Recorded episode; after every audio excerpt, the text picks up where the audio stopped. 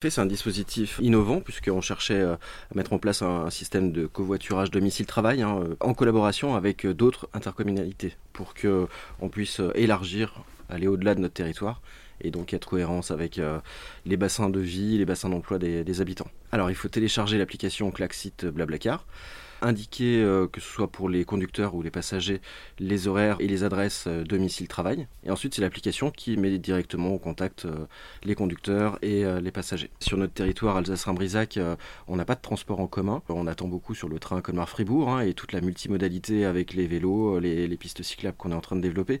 Mais justement, ce système de covoiturage, c'est vraiment important pour les habitants. Ça n'avait pas de sens aussi de le faire en pensant que à nous sur notre territoire. Beaucoup de, des habitants du territoire vont travailler sur Colmar. L'objectif, c'était vraiment de pouvoir aussi avoir cette coopération avec les autres intercommunalités.